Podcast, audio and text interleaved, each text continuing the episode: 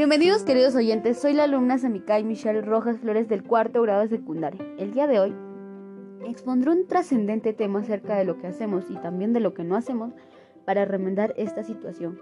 Un acontecimiento totalmente olvidado pero que vivimos con nos, que vive con nosotros ya muchísimos años, la contaminación ambiental, específicamente del aire.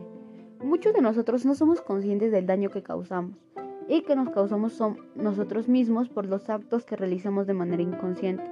Y aunque sabemos del impacto que generan, lamentablemente eso no nos hace reflexionar y revertir la situación que estamos ocasionando. Más aún cambiar nuestra conciencia y mentalidad con respecto al cuidado del medio ambiente. Por ello, el origen de este podcast es para concientizarlos y mejorar esta situación. ¿Qué es la contaminación del aire? La contaminación del aire es la alteración del equilibrio atmosférico debido a la presencia de partículas sólidas conocidas como material particulado y al exceso de gases como dióxido de carbono, metano, óxidos de nitrógeno, óxidos de azufre, ozono y otros.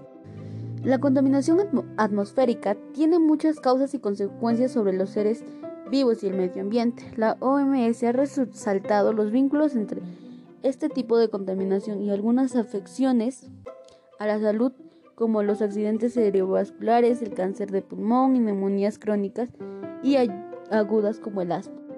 Causas de la contaminación del aire. Una de las principales causas de la contaminación del aire es el uso de combustibles fósiles. Su liberación hacia la atmósfera produce un exceso de material particulado y de gases de efecto invernadero como el dióxido de carbono, los óxidos de nitrógeno y los óxidos de azufre aunque puede haber contaminación por partículas naturales como el moho o el polen, la gran mayoría de las partículas que generan un desequilibrio proviene de las fuentes humanas, ya sea por las emisiones de los automóviles, los compuestos químicos de las fábricas y más.